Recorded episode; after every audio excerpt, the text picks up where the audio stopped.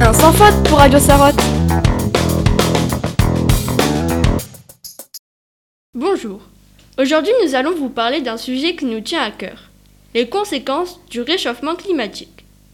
Les gaz émis depuis le début de l'ère industrielle, il y a plus de 200 ans, provoquent aujourd'hui un réchauffement du climat qui perturbe le monde vivant. Il est en partie causé par l'activité humaine, les transports, le chauffage, mais également par l'élevage des ruminants. Amandine va nous parler des différents phénomènes météorologiques causés par le réchauffement climatique. Tout d'abord, un des phénomènes météorologiques importants est la sécheresse qui peut provoquer des incendies. Le réchauffement climatique provoque un déficit en eau et donc assèche les plantes provoquant des feux de brousse. Peux-tu nous donner un exemple? Oui. Par exemple en Australie, en 2020, une grande sécheresse a touché le pays, causant donc des incendies ravageant 18,6 millions d'hectares qui sont partis en fumée. Je vais demander à Lucie de nous parler des conséquences sur la faune et la flore en Australie dues à la sécheresse.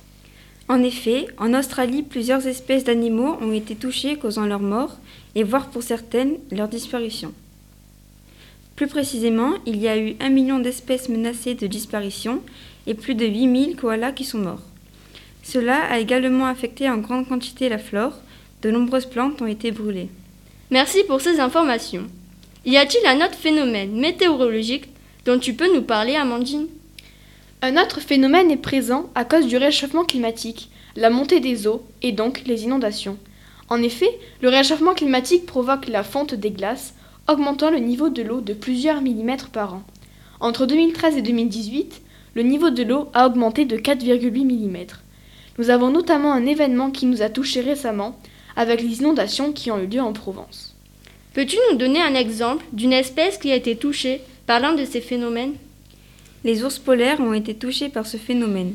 Leur population est estimée aujourd'hui à seulement 26 000 individus et d'ici 35 ans devrait diminuer de 30% en effet, la banquise est pour eux un lieu de chasse qui devient plus restreint, donc ils ont moins de nourriture, mais également un lieu de reproduction. Chez les ours polaires, ce taux de reproduction diminue car ils sont en moins bonne santé. Cette situation alarmante ne cesse de s'aggraver. C'est pourquoi, lors de la COP26, plusieurs pays se sont réunis pour parler de ce réchauffement climatique et de ce qui doit être mis en place pour limiter les impacts. Je vous remercie de nous avoir écoutés c'était Radio Sarotte avec Amandine, Lucie et Maëlle.